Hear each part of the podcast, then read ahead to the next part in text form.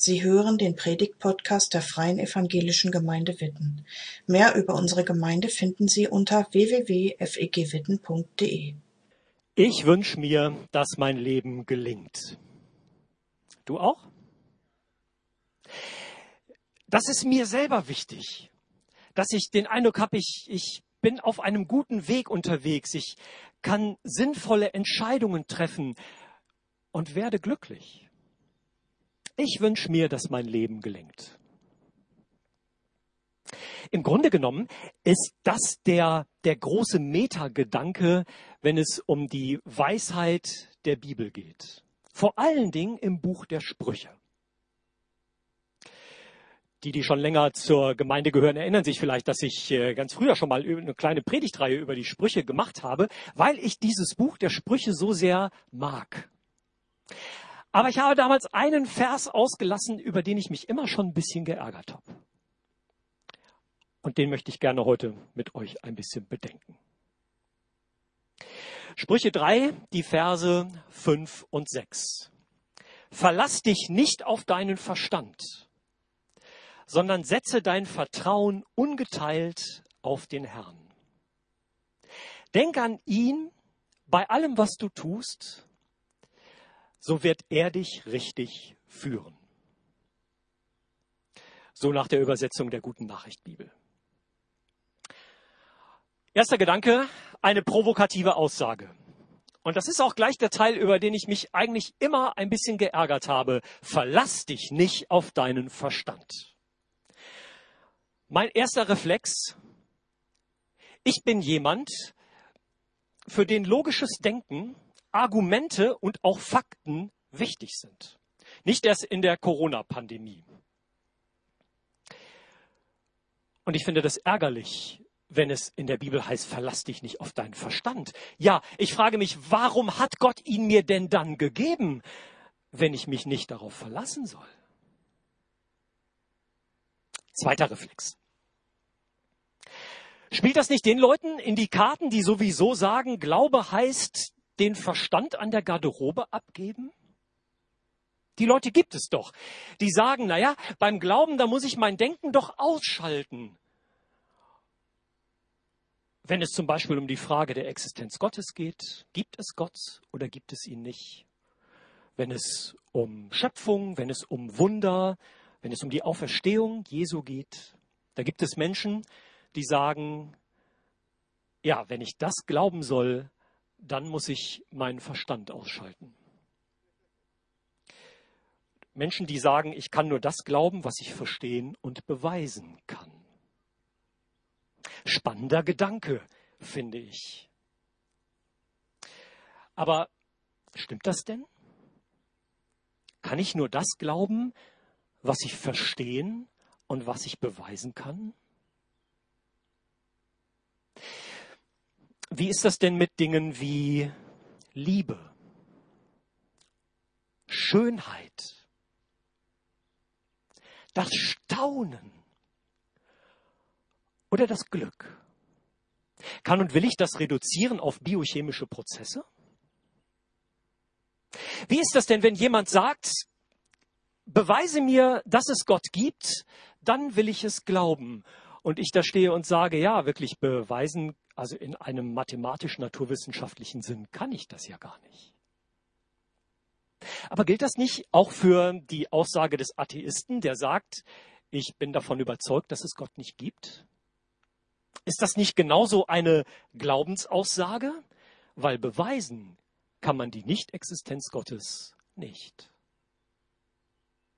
Und überhaupt, der sagt, ich kann nur das glauben, was ich verstehen und beweisen kann, ist er sich sicher, dass seine Denkvoraussetzung, nämlich dass der Verstand das Maß aller Dinge ist, stimmt?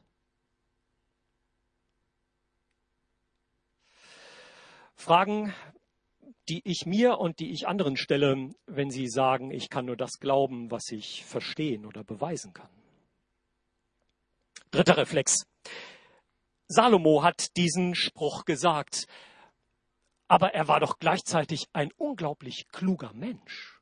Von Salomo heißt es in der Bibel, dass Gott ihn beschenkt hat mit Weisheit und Verstand wie Sand am Meer. 1. Könige 5. Und wieso sagt jemand wie Salomo, verlass dich nicht auf deinen Verstand? Letzter Reflex. Sagt die Bibel an anderen Stellen nicht ausdrücklich, dass Denken erwünscht ist? Also in den Sprüchen zum Beispiel gibt es sehr klar und eindeutig die Aussage, ein Narr hält alles, was er tut, für richtig. Weise hören auf guten Rat. Lass dich beraten. Jesus fordert auf, die Kosten zu überschlagen, wenn es um die Nachfolge geht. Er lädt Menschen ein, folge mir nach, aber überlege dir, ob du das willst. Genauso wie du dir überlegst, ob du ein Haus, wenn du es bauen willst, auch bauen kannst, ob du die Ressourcen, die Kraft, die finanziellen Mittel dafür hast. Überschlag die Kosten. Und der Apostel Paulus schreibt, prüft alles und das Gute behaltet. Beispiele, die deutlich machen, das Denken ist ausdrücklich erwünscht. Was also meint der weise Salomo, was meint die Bibel mit diesem Halbsatz, verlass dich nicht auf deinen Verstand?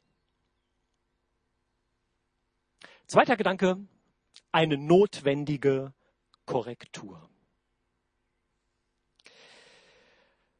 Im Grunde genommen heißt diese notwendige Korrektur ganz schlicht, meine und deine Erkenntnis ist begrenzt. Auch wenn sich das Wissen im Lauf der Zeit immer mehr vermehrt hat, das ist ja unglaublich. Noch vor ein, zwei Jahrhunderten, da brauchte es viel, viel länger, bis das Wissen der Menschheit sich verdoppelte. Heute ist das in ein bis zwei Jahren der Fall. Das ist ein Faktor, den kann ich mir kaum vorstellen. Und trotzdem gilt, deine und meine Erkenntnis ist begrenzt. In 1. Korinther 13 beschreibt Paulus das, indem er sagt, es ist bruchstückhaft. Ich weiß nicht alles. Ich kann mich irren. Ich kann nicht alles verstehen. Das gehört zur Wahrheit meines Lebens und deines Lebens auch dazu. Kennt ihr das schöne Abendlied von Matthias Claudius, Der Mond ist aufgegangen? Schönes Lied, Volksgut. Da heißt es in einer Strophe, seht ihr den Mond dort stehen, er ist nur halb zu sehen und ist doch rund und schön. So sind wohl manche Sachen, die wir getrost belachen, so sind nun manche Sachen, die wir getrost belachen, weil unsere Augen sie nicht sehen. Sorry, da war die letzte Zeile verschwunden.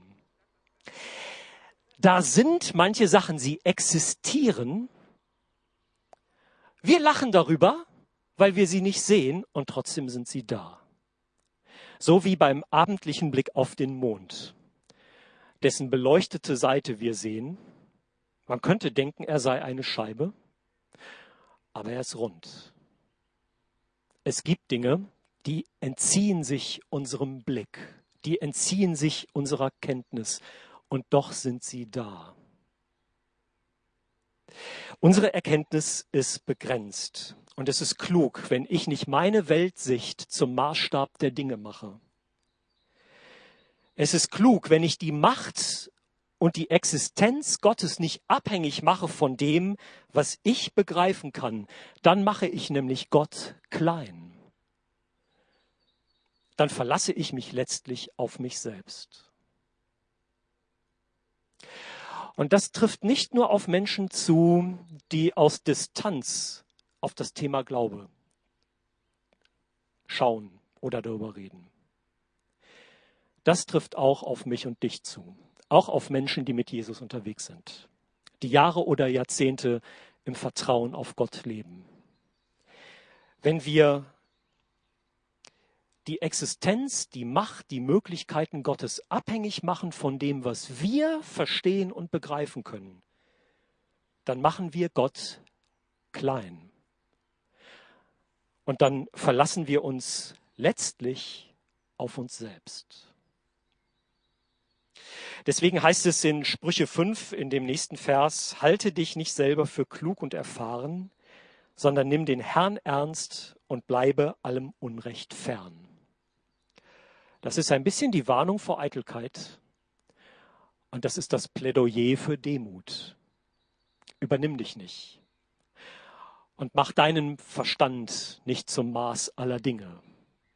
Denn da, wo Rationalisten sagen, die letzte Instanz, das Maß aller Dinge ist der Verstand des Menschen, da sagen Christen, die letzte Instanz und der Maßstab für alles ist unser Gott. Weswegen Weisheit keine Frage von Verstand oder Klugheit ist, sondern aus dem Blickwinkel der Bibel immer eine Frage der Gottesfurcht.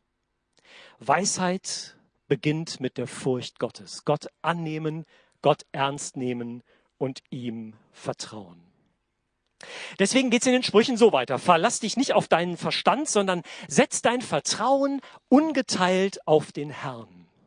Denk an ihn in allem, was du tust. Dann wird er dich recht führen. Dritter Gedanke also eine Aufforderung zum Vertrauen. Setz dein Vertrauen ungeteilt auf den Herrn. Denk an ihn in allem, was du tust. Im Grunde genommen ist jedes Wort, jeder Teil dieses Satzes wichtig. Vertrauen. Da geht es ja darum, dass mein Gegenüber wahrhaftig ist. Wenn ich vertrauen will, dann brauche ich ein Gegenüber, auf das ich mich verlassen kann, das die Wahrheit sagt. Ein Gegenüber, das zu mir steht und das es gut mit mir meint. So wie ich meiner Frau, meiner Familie vertrauen kann. Das ist unser Verständnis von Glaube, nicht das für Wahrhalten irgendwelcher Aussagen, sondern dass ich mich vertrauensvoll in Gottes Hände gebe, weil ich weiß, er ist absolut zuverlässig. Das, was er sagt, ist wahr. Und er meint es gut mit mir. Setz dein Vertrauen ungeteilt auf den Herrn. Von ganzem Herzen, mit deiner ganzen Person, mit dem, was zu deinem Denken und Fühlen gehört, mit dem, was zu deinem Sehnen und Wollen gehört. Glaube ist keine Sonntagsreligiosität die darin aufgeht, am Sonntagvormittag einen Gottesdienst zu besuchen oder, hallo ihr Lieben, die ihr das später auf YouTube sehen und hören werdet, eben irgendwann zu einem Zeitpunkt, wann einem das passt. Glaube ist keine Sonntagsreligiosität, sondern Alltagsvertrauen. In jeder Facette, die zu meinem und deinem Leben dazugehört, sind wir aufgefordert und eingeladen, ungeteilt auf Gott zu vertrauen. Glaube ist kein Kompromissglaube, sondern Lebenshingabe. Nicht so nach dem Motto, ich pack mir das aus dem christlichen Glauben heraus, was mir gefällt und bei anderen Dingen orientiere ich mich anders. Nein, es geht darum, dass wir unser ganzes Leben Gott anvertrauen und in Hingabe mit ihm leben. Setz dein ganzes Vertrauen ungeteilt auf den Herrn. Das große alttestamentliche Gottesbekenntnis heißt, du sollst den Herrn, deinen Gott, lieb haben von ganzem Herzen, von ganzer Seele und mit all deinem Verstand. Und Jesus unterstreicht das in dem, was er lehrt. Eingeladen, aufgefordert und herausgefordert, Gott zu lieben mit ungeteiltem Herzen. Das macht Glaube aus.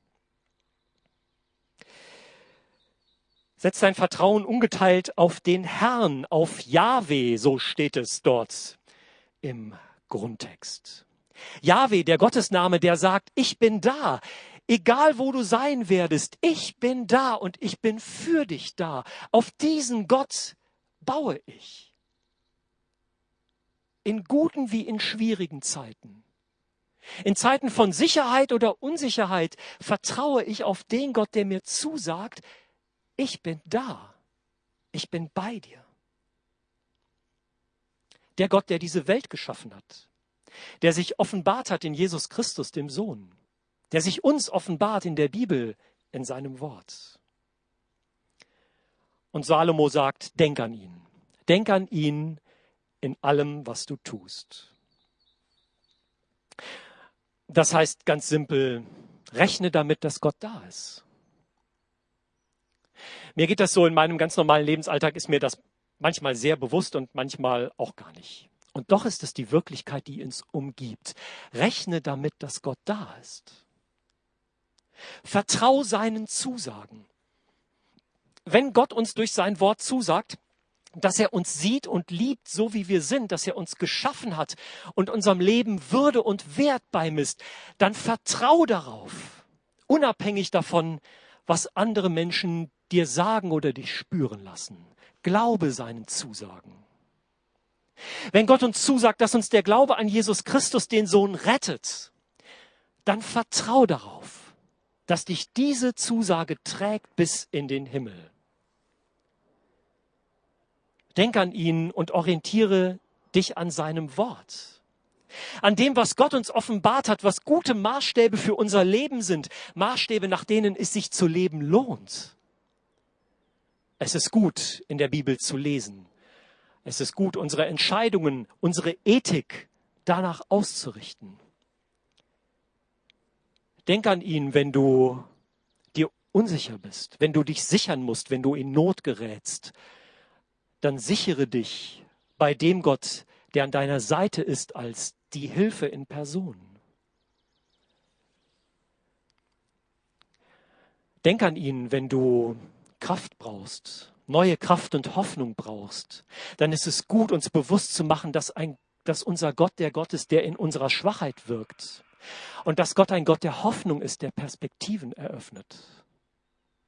Setz dein Vertrauen ungeteilt auf den Herrn und denk an ihn in allem, was du tust. Es ist für unseren Glauben entscheidend, dass wir nicht kopflos sind, sondern vertrauensvoll. Habt ihr die Geschichte im Ohr, die Gottfried vorhin gelesen hat, von Petrus und dem Fischzug? Das ist ein schönes Beispiel für diese kurze Formulierung, nicht kopflos, sondern vertrauensvoll. Da waren die Jünger, also Petrus und äh, seine Kumpanen, die ganze Nacht unterwegs mit dem Boot und wollten fischen und haben nichts gefischt. Und als sie dann Jesus begegnen und äh, Jesus mit äh, ihnen zusammen ist und sagt, fahrt noch mal raus, mitten am Tag in die Mitte des Sees und werft die Netze aus, da ist das alles andere als vernünftig. Man fischt nicht mitten am Tag auf dem See Genezareth. Man fischt nicht in der Mitte des Sees. Man fischt, wenn es dämmerig oder dunkel ist und auch eher in den seichteren Gewässern am Rand. Das, was Jesus sagt, ist nicht vernünftig. Und als rational denkender Fischer müsste man sagen, Jesus, du hast keine Ahnung von Fischfangen. Und Jesus hätte sich über diese Aussage nicht beschweren können. Und trotzdem fährt Petrus raus. Der Schlüsselsatz ist, auf dein Wort hin. Er fährt raus, er fischt Fische, mehr als er sich hätte vorstellen können. Vertrauensvoll leben. Auf Jesus und sein Wort trauen. Mit ungeteiltem Herzen. An ihn denken in alledem, was dir und mir auch in der nächsten Woche begegnet das macht Glaube aus. Das ist weise. Das ist ein Weg, auf dem die Bibel sagt, dann wird dein Leben gelingen. Letzter Teil, eine ermutigende Zusage. Er wird dir den richtigen Weg zeigen. Er wird dir den Weg ebnen. Das heißt nicht, dass es immer glatt, einfach und leicht sein wird. Wer das verspricht, der ist trügerisch. Dass das Leben immer glatt, einfach und leicht sein wird. Der 23. Psalm ist ein schönes Beispiel dafür, dass äh, die kontrastreichen Erfahrungen zu unserem Leben gehören. Das Ausruhen, das Sattwerden, das Geführtwerden, das dunkle Tal, die schwierige Zeit, bis hinein in ein ewiges Zuhause.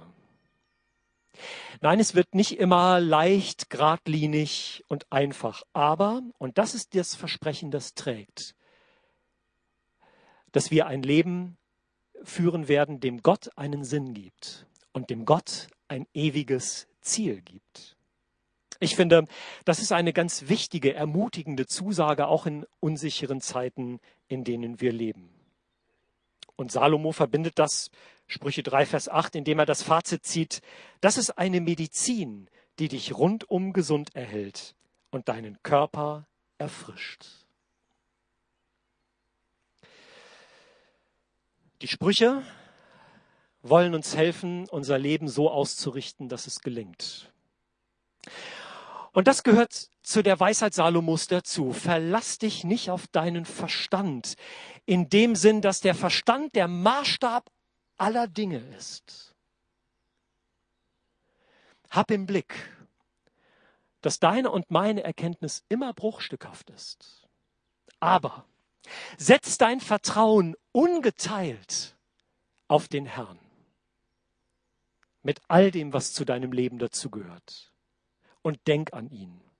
Mach dir seine Gegenwart bewusst. Vertrau darauf, dass Gottes Macht und Möglichkeiten dein Verstehen übersteigen. Dann wird er dich recht führen. Dann wird dein Leben einen Sinn und einen Ziel haben. Und Gott wird dich segnen.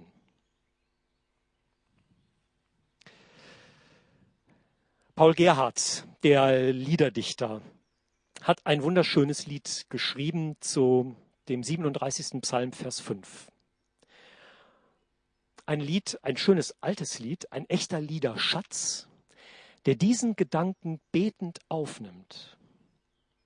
Befiehl du deine Wege und was dein Herze kränkt, der allertreusten Pflege des, der den Himmel lenkt.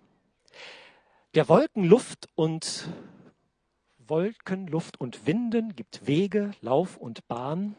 Der wird auch Wege finden, da dein Fuß gehen kann. David betet, befiehl dem Herrn deine Wege und hoffe auf ihn, er wird's wohl machen.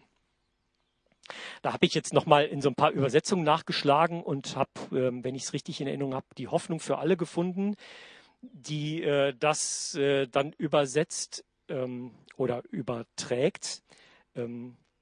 Er wird's wohl machen. Nee, nee. Also nicht, vielleicht macht er es.